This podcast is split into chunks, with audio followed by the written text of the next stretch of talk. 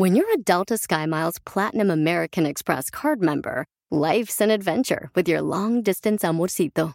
Because who doesn't love walking around the Big Apple con tu media naranja? Or finding the most romantic sunset overlooking the Pacific Ocean?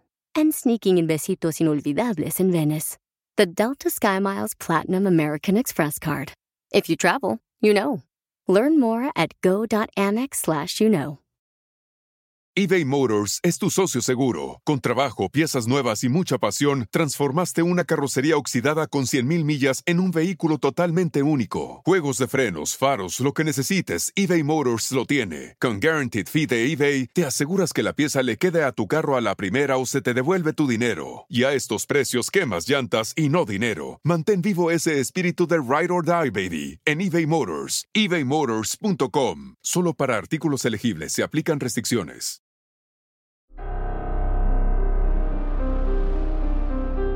En Código Misterio encontrarás temas relacionados con energías, cuarzos, sanaciones, meditación, ovnis, fantasmas, pirámides, misterios inexplicables, culturas antiguas y continentes desaparecidos. Pero también nos remontaremos al conocimiento de nuestros ancestros para vivir una vida más sencilla pero plena. Bienvenidos.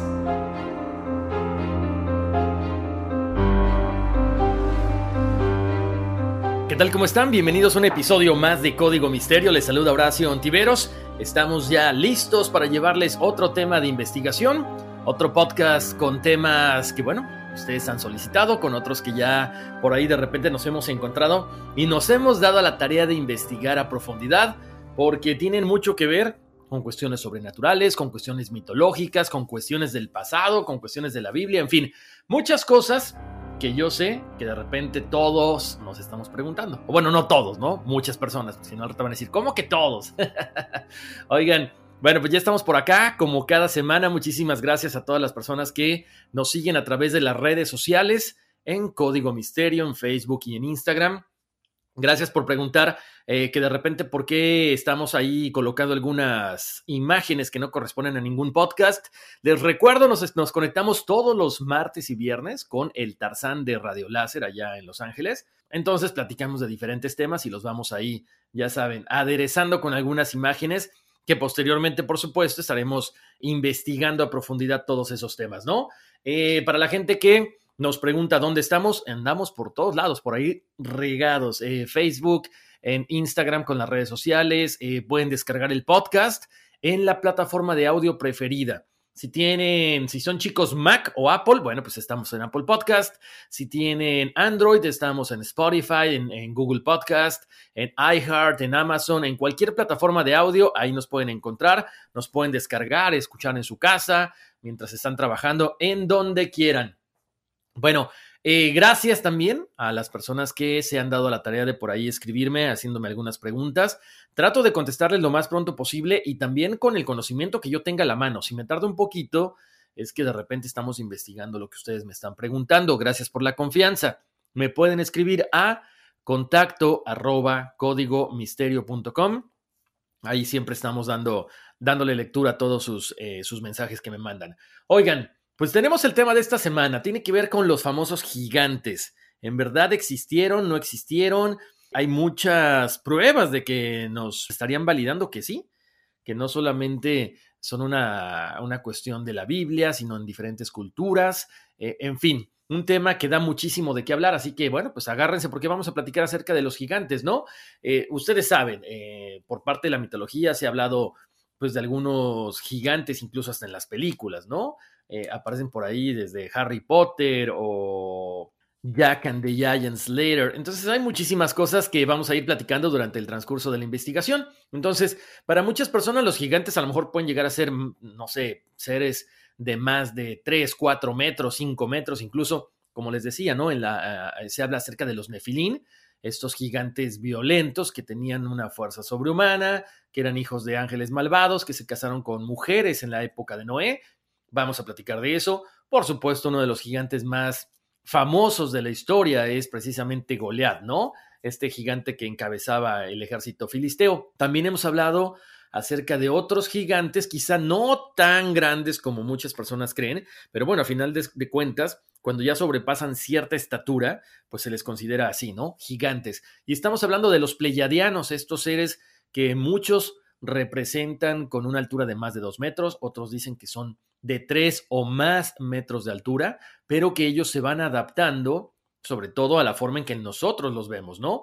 También vamos a platicar acerca de, de estos gigantes, pero en las culturas de Mesoamérica, por supuesto, también en México, en Perú, esparcidos por toda la faz de la Tierra, eh, algunos casos de gigantismo, porque es curioso, ¿no? Como un cromosoma puede crear este tipo de personas que llegan a medir más de 2.30, 2.37. Vamos por ahí a platicar acerca de estos casos y como siempre los invito a que vayan checando también la parte de las redes sociales porque ahí ponemos algunas fotografías, algunas ilustraciones para que nos vayamos dando más o menos idea de lo que se ha encontrado en la parte de Europa, en la parte de Asia, huellas de pies, o sea, estas huellas que llegan a medir más de un metro de longitud. Imagínense, o sea, si esto es grande, imagínense el peso que podrían haber tenido todos estos seres, ¿no? Muy, muy interesante. Oigan, pues vamos a empezar ya de lleno con este, este tema del misterio de los gigantes aquí en Código Misterio.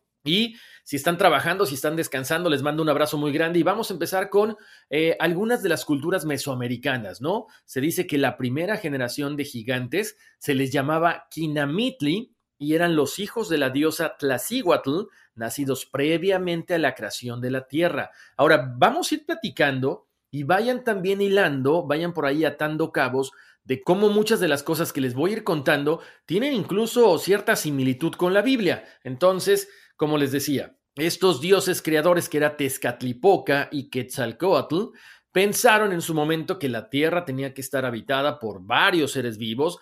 Por supuesto que para lograrlo ellos se convierten en dos grandes serpientes para sostener a la criatura marina llamada Zipactli y formar la Tierra con su cuerpo. Todo esto en la cosmogonía eh, de, de los aztecas, ¿no? Estos gigantes comieron bellotas de roble verde y vino, octli que se llama, pero muchos de ellos murieron de hambre al final del primer sol, Tlaltonatiu. Acuérdense, los aztecas se rigen por el calendario azteca solar y ellos dicen que, bueno, ahorita estamos en el quinto sol y cada época fue destruida por diferentes elementos, ¿no? Estos gigantes murieron, como les decía, de hambre, pero también otros fueron devorados por jaguares de cientos de cabezas que salieron de las profundidades del mar al final del primer sol.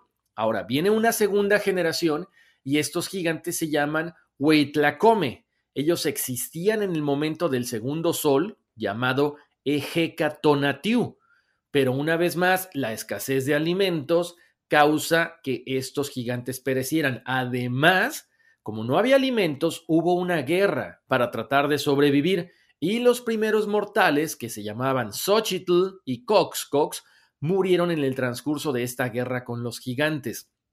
A raíz de esto, bueno, los dioses deciden destruir la tierra y los pocos hombres que consiguen sobrevivir al final de la contienda, que duró varios milenios, se transforman en monos u osomatli. Viene después la tercera generación.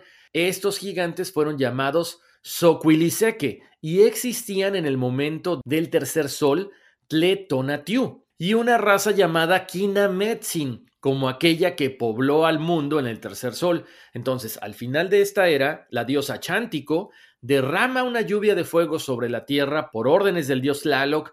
Por su parte, los hombres suplicaron misericordia, pero solamente Tezcatlipoca se atreve a ayudarlos transformándolos en aves, porque se había metido con la diosa Xochiquetzal, que en ese momento era esposa del dios Tlaloc como que se quiso lavar las manos, se quiso congraciar y transforma a los hombres en ave.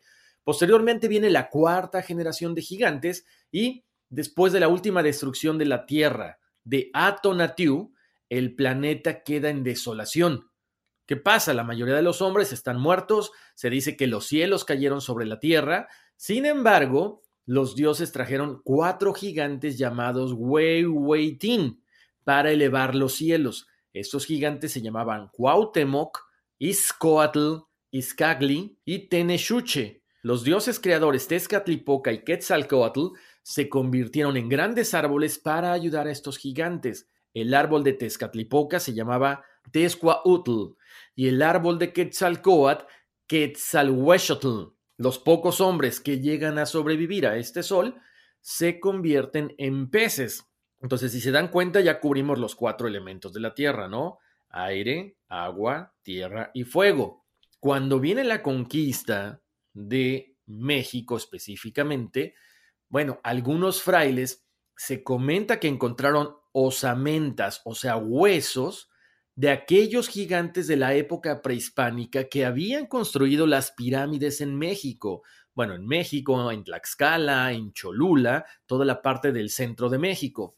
Se comenta que cuando el fraile dominico Diego Durán llega a tierras cholultecas en Puebla, él encontró numerosos testimonios de habitantes que habían sido molestados en el pasado por hombres gigantes, pero que después de largas peleas terminaron de echar de su territorio. Acuérdense, esto era una cuestión que se pasaba de generación en generación. Posteriormente, este mismo fraile dominico, Diego Durán, escribiría un documento de historia de las Indias de la Nueva España e islas de tierra firme y Quizá en su momento no había creído mucho en esto que por ahí se comentaba, pero cuando él se dio cuenta de que se estaban eh, desenterrando huesos enormes en lugares muy inhóspitos, ahí es cuando cambia su forma de pensar y dice, ¿sabes qué? Efectivamente, sí hubo gigantes en esta zona. De hecho, él comenta, la otra gente que dicen que hallaron los de Tlaxcala y Cholula y Huejotzingo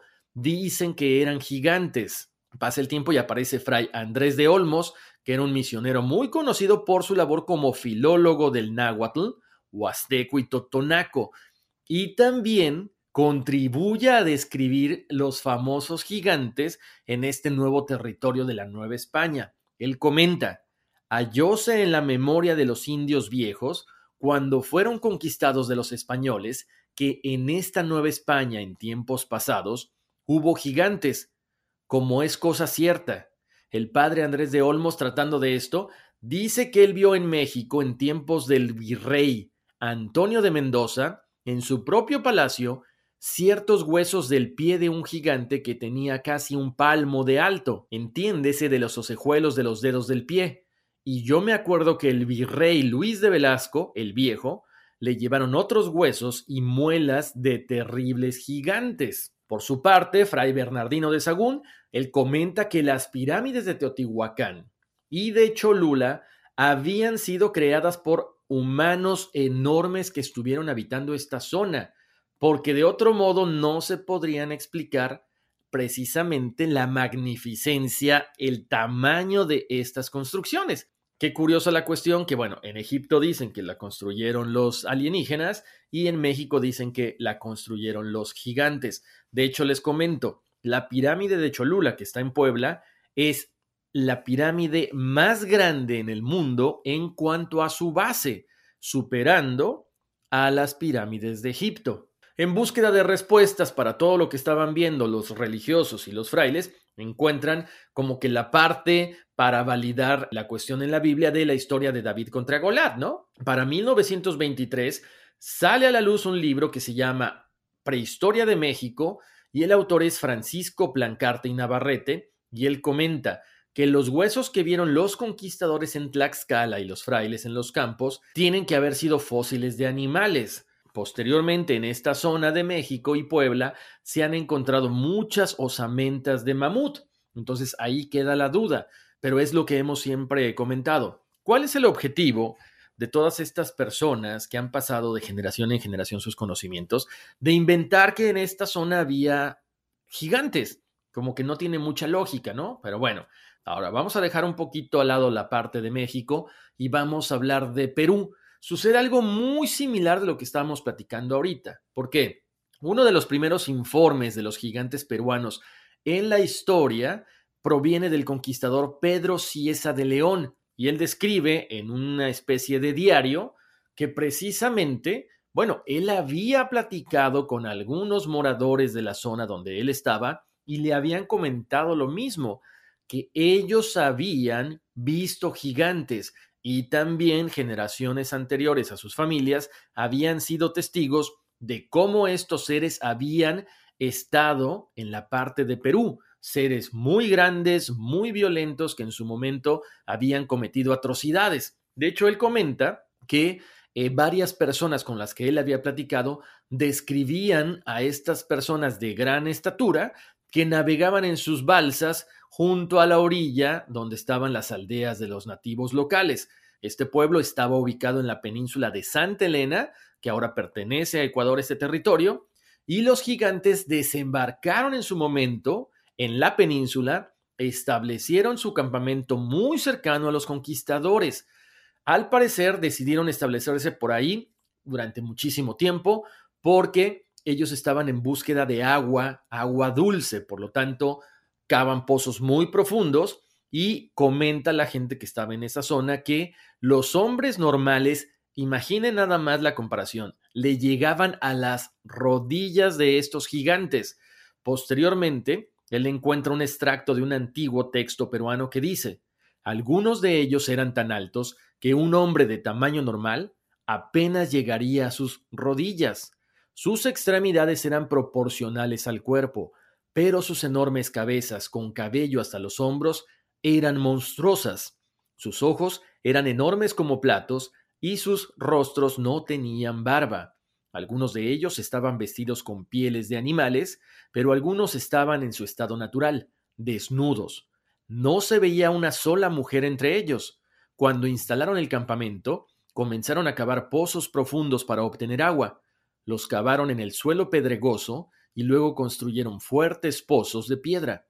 El agua en ellos era excelente, siempre estaba fresca y sabía muy bien. Una vez más, están estos textos que avalan la aparición de los gigantes en el Perú. Ahora, ¿qué pasó? Bueno, pues estos gigantes se establecen en esta zona, comienzan poco a poco a acabarse los recursos y es cuando empiezan a invadir las aldeas de los nativos que estaban alrededor. Según la descripción de Ciesa de León, de este conquistador, robaron todo lo que pudieron, comieron todo lo que pudieron comer, incluso hasta se comieron algunas personas. Imagínense nada más. Dice que fue un espectáculo terrible porque la gente la dejaban colgada en los árboles. Algunos huían, otros quedaban colgados. No podían defenderse, imagínense, por la diferencia de alturas y la diferencia de, de fuerzas, ¿no? Posteriormente, ya que acaban con las aldeas que estaban alrededor, estos gigantes construyen sus chozas, se quedaron ahí para pescar, para cazar, y esta historia termina cuando aparece un ángel brillante en el cielo y se lleva de la faz de la tierra a estos gigantes. No sabemos si sea cierto, si es parte de la mitología, y ahí está una vez más cómo estos gigantes, al ser malos, son eliminados de la faz de la Tierra. Hay muchas historias de gigantes también que tienen que ver precisamente con toda esta parte de Mesoamérica. Para la gente que no conozca, Tepoztlán es un lugar mágico, se dice que hay mucha energía electromagnética y se comenta, fíjense nada más cómo esta historia tendría que ver mucho con, con la Biblia, ¿no? Con algunas referencias eh, de la Biblia. Se dice que Tepostecatl nació de una princesa cuyo embarazo fue producto del amor con una ave. Esto se conoce como la leyenda del Teposteco. Dice así, hace tiempo un grupo de los tlahuicas emigró más allá de las fronteras del Valle de México hasta llegar a establecerse lo que hoy conocemos como Tepoztlán. El líder de esa comunidad era el padre de una bella princesa tlahuica, quien era una doncella tan bella como la misma luna. Ella era custodiada por una guardiana quien la protegería de cualquier mirada indiscreta. Pero un día, al encontrarse bañándose en las frescas aguas del río Atongo, llegó un pajarillo de color rojo que descendía de las faldas del Cerro del Aire. Se posó en las ramas de un árbol cerca del río donde se encontraba la princesa y comenzó a entonar hermosos trinos mientras ella se bañaba. Ahí se hizo una costumbre al paso de los días, era una cita donde ambos disfrutaban la presencia del otro. Un día, mientras ella veía su rostro reflejado en el espejo del agua, el pájaro dejó caer una de sus coloridas plumas y la princesa la recogió con sus manos, la colocó en su cabeza junto a las flores que solía tener en el pelo. Este fue el último día en que el ave de color rojo dejó de venir al cerro a entonar su canto. La nostalgia y la tristeza se hizo dueña de la princesa. Tres meses después, los padres de la princesa notaron cambios en la princesa, había perdido lozanía, se veía demacrada, así que llaman al curandero de la comunidad para saber qué le pasa a su hija. Este curandero les comenta que el cambio de apariencia y la baja autoestima se debe ni más ni menos que tan, tan, tan, que estaba embarazada. La madre se desmaya, el papá, imagínense nada más, porque el papá pensaba que era pura, manda desaparecer a la guardiana y con el tiempo, bueno, pues nace el hijo de esta princesa Tlahuica, un niño muy bonito, muy grande, muy robusto, muy sano. En ese momento, el papá de la princesa decide evitar el escándalo, la mancha de la familia y decide desaparecer a la criatura. Lo arroja a un hormiguero, pero ¿qué creen que pasa? Las hormigas, en lugar de comérselo, lo alimentaron con cientos de migajas que tenían como parte de sus provisiones. Por lo tanto, el niño siguió creciendo sanamente. Posteriormente, el padre se da cuenta de que el niño estaba creciendo, de que no se lo habían comido las hormigas, y en ese momento lo coloca en un maguey para que con los rayos del sol se quemara, o sea, muriera tanto quemado como deshidratado. Sin embargo, la penca inclina sus pencas o sus hojas para cobijarlo, para darle sombra y además le proporciona la famosa leche de aguamiel. Por lo tanto, el niño seguía creciendo. El papá de la princesa, muy enojado, hace otro intento por desaparecer al pequeño. Lo coloca en una canasta y lo arroja al río. Pero él no contaba con que una pareja de ancianos más adelante iban a recogerlo y lo iban a cuidar como su propio hijo. Así es como este pequeño, bueno, crece humildemente con esta pareja de ancianos, pero acuérdense, él había sido engendrado por el dios del viento, por esta ave de color rojo. Entonces él tenía poderes mágicos. O sea, se dice que él cuando lanzaba una flecha al aire, instantáneamente caía al suelo con aves, frutos, y con eso comía él y la pareja de ancianos. En aquel momento, en este lugar había un temible gigante, ahí aparece el gigante, muy cercano a la parte de Xochicalco, un conjunto piramidal muy importante, una gran ciudad en esta zona, y los pobladores ya estaban cansados porque para mantener alejado a este gigante malvado, tenían que darle de comer semana tras semana, pero además tenían también que luchar con él. Era como una especie de enfrentamiento para demostrar que él seguía siendo muy fuerte y evitar que siguiera matando a todos los pueblos aledaños. ¿Qué sucedía? Pues siempre perdían y entonces la población de hombres cada vez era mucho menor. ¿Qué sucede? Al irse muriendo casi todos los hombres que vivían en esta región, toca el turno de enfrentarse a este joven, a este príncipe, el hijo del viento, se despide de estos dos ancianos y en el camino para enfrentarse con este gigante malvado, recoge varias hojas o varias lajas de obsidiana, esta piedra de color negro que se usaba mucho en la época de los aztecas para cortar o para hacer eh, puñales o para hacer cuchillos. Él recoge todo esto y al llegar frente al gigante, el joven príncipe es devorado inmediatamente. Pero esa era parte de la estrategia. Cuando ya está dentro, no lo mastican, sino que se lo tragan. En el interior, él saca las navajas de obsidiana y comienza a cortar las entrañas de este ser, de este gigante malvado. Hace una cortada en el estómago y es por donde él sale. Bueno, posteriormente se dice que este príncipe sube hasta el cerro para prender una fogata cuyo humo blanco anunciaría la muerte del gigante y la victoria como hijo del viento. Por lo tanto, desde ese momento, la tribu lo elige como el rey de Tepoztlán y en honor al viento nombraron el cerro como el Teposteco, donde se sigue escuchando el soplo hasta nuestros días y frecuentemente se ve una pequeña nube blanca simulando el humo de la victoria. Ahora vamos a platicar acerca de los gigantes presumerios, lo que vendría siendo actualmente las ciudades de Turquía, de Irán, de Afganistán y Siria.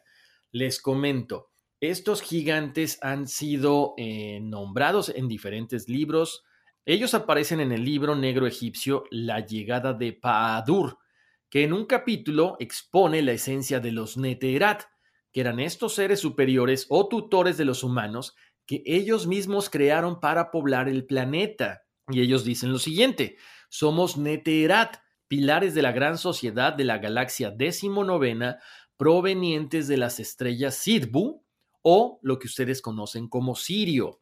Hemos adquirido la Tierra después de un cataclismo terrestre, así que se crea al humano para que pueda resucitar su Ka o su espíritu después de muerto y su alma se sitúe en un nuevo cuerpo. Hemos platicado acerca ya de los sumerios en otros podcasts anteriores y lo que ellos dicen, el trabajador del creador de la triada de Cum fue tomar al ser hermafrodita, híbridos que no se podían procrear de forma natural, por lo tanto los divide en dos seres con capacidad reproductora, hombre y mujer.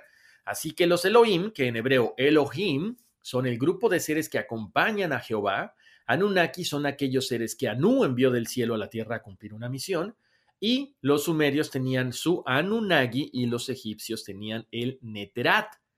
Todos ellos eran los gigantes de la antigüedad que nombra la Biblia hebrea.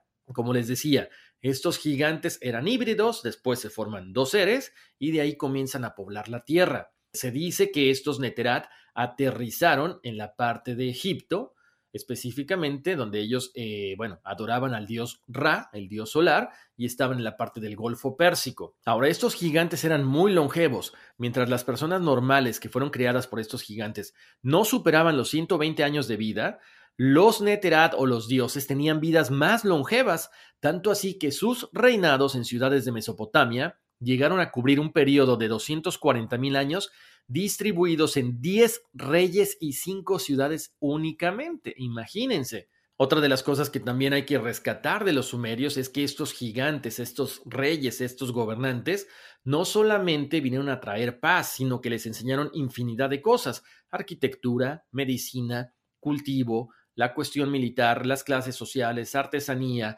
cómo manejar el bronce, cómo manejar el hierro. Y es a partir de ese momento que se inician estas dos eras, ¿no? La era del bronce y la era del hierro. Tenían datos muy importantes y trascendentales acerca de los dioses supremos y de la historia de la creación de la humanidad. Como ahorita les comentaba, dentro de la Biblia aparecen mucho las menciones de los gigantes. De hecho, en el Génesis, capítulo 6, versículo 4, Dice, había gigantes en la tierra en aquellos días y después de que los hijos de Dios se engendraron con las mujeres de la tierra. En Números 13.3 vimos ahí gigantes, de Anac, raza de los gigantes. En Deuteronomio 2.20 dice así, por la tierra de gigantes y habitaron gigantes en ella. En Samuel 21.22 eran descendientes de los gigantes. Isaías 42.13 Jehová saldrá como gigante y como hombre de guerra. Gritará y se esforzará contra sus enemigos. Les estoy dando nada más este, las palabras clave, no tiene caso que les lea todo, ¿no? Al principio del podcast les estaba comentando que aparentemente se han encontrado huellas, ¿no? Pisadas de gigantes. Vámonos hasta el año 2012, cuando el investigador y escritor sudafricano Michael Tellinger presenta un video en el que se aprecia una piedra que tiene grabada la huella de un pie de más de un metro de largo. Y esto es una de las cosas que él comenta. Quisiera compartir con ustedes lo que podría ser una de las mejores piezas de evidencia que prueban que alguna vez, hace mucho tiempo, existieron gigantes en la Tierra. Los geólogos se han maravillado ante esta pisada gigantesca de 120 centímetros de largo grabada en granito. Este es un lugar sumamente sagrado, místico y espiritual para aquellos que preservan el conocimiento africano, y así debe permanecer. Se le conoce cariñosamente como la huella de Dios. Este lugar nos presenta un verdadero dilema y un gran misterio que necesita ser resuelto. Vayan a las redes sociales de Código Misterio en Facebook y en Instagram para que vean esta roca, esta huella, porque es una roca que está grabada, como les estaba mencionando ahorita, en granito. O sea, Está en Sudáfrica, es increíble el tamaño porque lo ves en comparación al tamaño de él, es, es algo inaudito, ¿no? Esta huella está en los alrededores del pueblo de Mpulusi, cerca de la frontera con Suazilandia. Esta huella, como les decía, no fue descubierta específicamente por Michael Tellinger, sino que él la da a conocer porque el granjero sudafricano Stoffel Kotzi la descubre en 1912, o sea, hace más de 100 años, cuando se encontraba de cacería cerca de este pueblo de Mpalusi. Para abril del 2005, David Icke, este famoso personaje que habla de la Tierra plana, y el famoso chamán africano Credo Mudwa visitaron esta huella gigante Según Mudwa, este chamán que no pudo subir a verla porque ya era una persona de edad avanzada y estaba mal de salud, esta huella representa el lugar más sagrado de Sudáfrica y debería estar protegida por el gobierno. Además, también este chamán, Mudwa, comenta a los presentes que la huella pertenece al pie izquierdo de una mujer y que el pie derecho de esta mujer se encuentra grabado en otra piedra, pero en Sri Lanka. Mudwa comenta también que la huella de Sri Lanka era conocida como la huella de Atenas y que ambas fueron hechas por gigantes. También comenta que hay un guerrero llamado Shaka que bautizó a esta región como Mpulusi luego de expulsar a los Suazis del territorio. Y a continuación él relata una leyenda acerca de este pueblo Mpulusi. Dice así: La leyenda cuenta que la huella en la roca pertenece a una mujer gigante llamada Mpulusi, que significa la diosa desnuda. Esta mujer gigante habitó la tierra en un tiempo muy lejano. Según Mudwa, la impresión de la huella fue hecha cuando Mpulusi corría por la llanura cubierta de cenizas de lava caliente. Por lo tanto, una vez que se enfría, se convierte en granito. También comenta Mudwa que la mayoría de las rocas redondas de granito que están en esta región son ni más ni menos que tan, tan, tan fósiles de los cráneos de estos gigantes. Ahora yo me pregunto, si ya se sabe esto y mucha gente cree en este chamán, ¿por qué no se han dado a la tarea de tratar de eh, pues descubrir si efectivamente adentro de estas piedras eh, redondas pues están los cráneos de los gigantes, ¿no? Bueno, ahí se los dejo de tarea. Les cuento también, en agosto del 2016, un grupo de fotógrafos descubrió una huella gigante con forma humana en la aldea de Pingyang, en Gyushu, la provincia suroccidental de China. Posteriormente, muchos eh, websites, muchos investigadores han atribuido a que esto en verdad es real. Se dice que la huella tiene 57 centímetros de largo, 20 centímetros de ancho, 3 centímetros de profundidad. Está fosilizado en la roca y esto es de la época prehistórica. Ahora que tenga dinero les prometo que voy y tomo fotos. Mientras tanto, chequen las, las fotos y las ilustraciones ahí en Código Misterio en Facebook y en Instagram. Por cierto, ya saben que de repente en Instagram no podemos subir tantas fotos, está más completo en, Facebook, pero chequen las dos, ahí está casi todo, casi es, es muy similar. Bueno, les cuento. También se han encontrado huellas de gigantes en el templo de Eindara, esta pequeña población al noroeste de Alepo, en Siria, que normalmente es muy conocida por sus grandes templos, por estructuras muy impresionantes, muy grandes y esta huella fue descubierta por mera casualidad en 1955, cuando se encontró un león de basalto.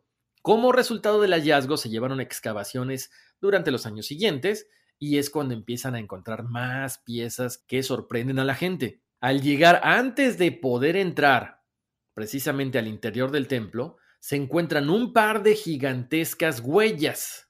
Mucha gente dice que fueron talladas, otros dicen que no, que solamente cuando uno de los dioses se paró ahí a contemplar lo que él había hecho y después se elevó a los cielos.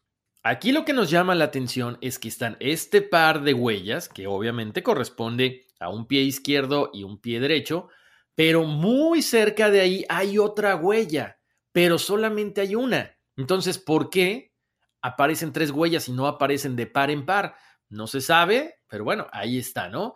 Algunos investigadores dicen que son talladas, algunos otros investigadores dicen que no, que corresponden efectivamente al peso y tamaño de un gigante. Como siempre yo les digo, ustedes tienen la última palabra, la gente no se pone, eh, digamos que de acuerdo en qué es esto, pero dicen que son un recordatorio de que en aquel tiempo los dioses caminaron sobre la tierra, haciendo temblar al planeta entero bajo sus gigantescos pies. Otra de las cosas que nos llama la atención con este templo de Eindara es que es muy similar a la descripción bíblica del templo de Salomón en Jerusalén. Se han asegurado que ambos templos eran similares en tamaño, en decoración. Lo más curioso es, como les decía, Mesopotamia es conocida por ser la cuna de las civilizaciones y también el lugar de nacimiento de muchas cuestiones mitológicas del planeta. Por lo tanto, cuando encontramos todos estos eh, templos, todos estos palacios, todas estas huellas, todas estas cosas,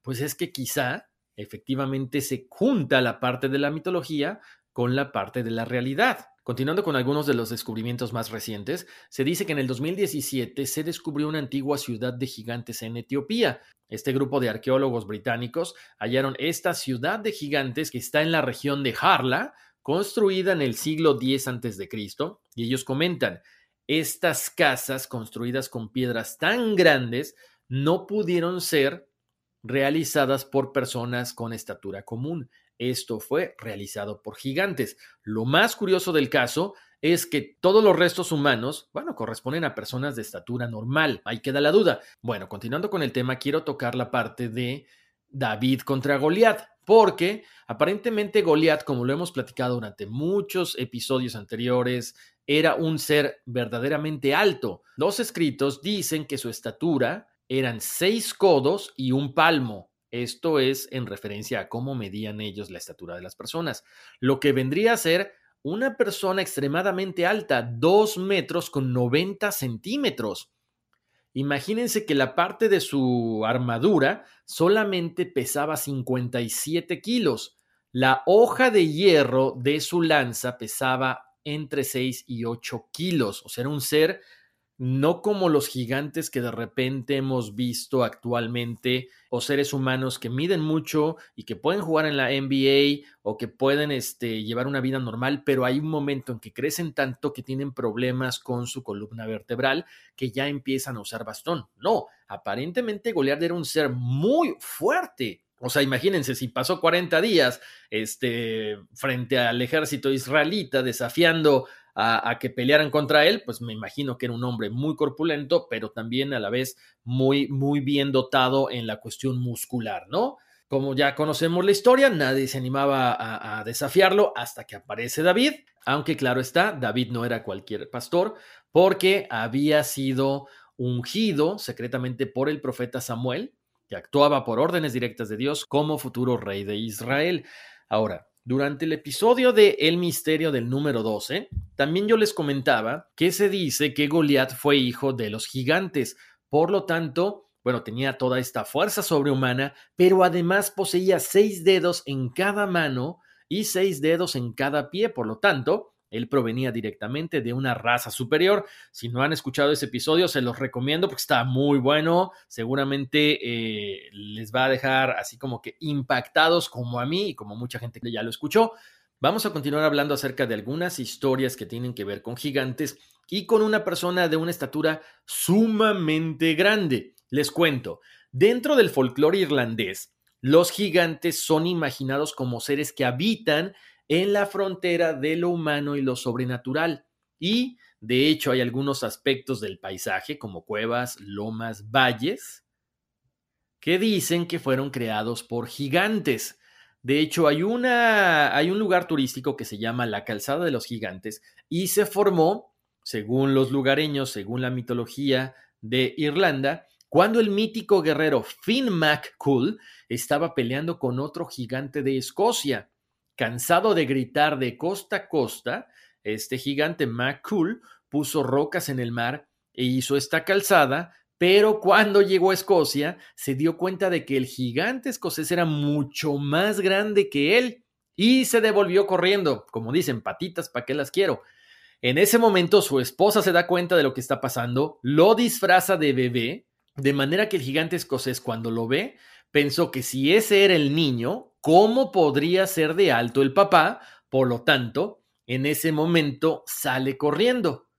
McCool toma un puñado de tierra para tirarlo contra el gigante, no lo alcanza y este pedazo de tierra cae en el mar y forma la isla de Man y el hueco que dejó al quitar la tierra se llenó de agua y se convierte en el lago más grande de Irlanda, el lago Neagh. Por lo tanto, ellos están muy familiarizados con los gigantes. Y les comentaba esta historia porque vamos a platicar de un gigante irlandés, un ser humano muy alto que se llama Charles Byrne, que en 1873 le dijo a sus amigos que, por favor, cuando él muriera, lo pusieran en un ataúd recubierto de plomo y lo echaran al mar. Él temía que una banda de criminales pudiera desenterrar su cadáver y lo vendiera a la escuela de medicina, a científicos o a un circo para mostrarlo como un freak, como un fenómeno. Byrne dice esto porque él medía 2 metros con 31 centímetros. Él fue toda una celebridad, se le conocía como el gigante irlandés, estuvo digamos que por una gira artística por toda Europa, la gente pagaba muchísimo dinero para poder ir a verlo. Cuando este gigante muere, aparentemente un científico o un doctor se queda con el esqueleto y lo pone en exhibición para cobrar dinero. O sea, lo que él no quería, a final de cuentas, se llevó a cabo, ¿no? Ahora, les voy a comentar acerca de otro ser humano que creció muchísimo, sobrepasando los 2 metros con 44 centímetros. Ahora, quizá ustedes me van a decir, bueno, pero es gente alta, no son gigantes. No, no, no, pero acuérdense, si nosotros ahorita nos sorprendemos con personas que son muy altas, imagínense a lo mejor en los tiempos eh, antiguos donde la gente normal era de 1,70, 1,75, 1,80 a lo mucho, y de repente aparecían estos seres. Muchos de ustedes han de preguntar, bueno, pero los jugadores de la NBA o NBA pues son altísimos, por supuesto, pero hay un promedio de altura, o sea, por ejemplo, hay uno que es de Lituania, Kristaps Porzingis, él mide 2.21, hay otro que es de Serbia, Boban Marjanovic de 2.24 y un jugador senegalés, Taco Fall de 2.26. Ahora, lo más curioso del caso es que uno de ellos es de África y los otros dos son de Asia. Interesante, ¿no? Por cierto, antes de despedirnos, quiero comentarles acerca de una de las imágenes que están ahí en, Facebook y en Instagram, el Código Misterio, donde vemos a un par de egipcios con una jirafa. O sea, están casi de la misma altura. No sabemos si las jirafas han crecido con el pasar del tiempo o quizá entonces también había muchos gigantes en Egipto que quizá también ayudaron a la construcción de las pirámides, como se menciona, ayudaron a la construcción de las pirámides de México. Interesante dato, ¿no? Bueno, como siempre, Muchísimas gracias por su tiempo, por el favor de su atención. Les mando un abrazo enorme. Como siempre, síganme en redes sociales, Código Misterio, Facebook e Instagram. Si me quieren contactar, si me quieren mandar un mensajito, háganlo directamente a mi correo electrónico, contacto arroba códigomisterio.com. Si quieren descargar el podcast, háganlo en su plataforma de audio favorita. Estamos en todas, Apple Podcasts, Google Podcasts, Spotify, estamos en iHeart, Amazon, TuneIn y pasen la voz. Se los encargo muchísimo de que cada lunes sale un podcast nuevo. Y también muchísimas gracias a toda la gente que me deja sus comentarios en las redes sociales, también en las plataformas de audio donde pueden descargar el podcast. Se los agradezco muchísimo sus comentarios, sus cinco estrellitas. Eso me motiva muchísimo a seguir haciendo más y más y más podcasts. Este, les agradezco mucho la insistencia de las personas que me dicen que por qué no tenemos dos, tres podcasts a la semana. Es un poquito complicado porque de repente la investigación sí nos toma mucho tiempo, pero además, acuérdense, yo estoy fascinado con el otro proyecto también, que es el de eh, All for NES o Todos por el NES, que es de bienestar integral. Entonces, hacemos las dos cosas con mucho cariño, con mucha pasión. Por lo tanto, va a ser un poquito complicado de pronto que nos aventemos dos a la semana. Pero bueno, uno nunca sabe. Ustedes sigan insistiendo y chance el universo no nos complace a todos, ¿no? Oigan, muchísimas gracias. Les mando un abrazo. Pórtense bien Y vámonos, que aquí espantan. It's your time. Join global thought leader, executive producer, and New York Times bestselling author TD Jakes and today's leading culture shifters for an experience unlike any other. At the 2024 International Leadership Summit, spiritual and business leaders can gain the practical tools they need to maximize their timing for success. With world class discussions, breakout sessions, and networking opportunities, this is where your dreams turn into reality. Timing is everything, and your time is now. March 21st through 23rd in Dallas, Texas. Register today at thisisils.org.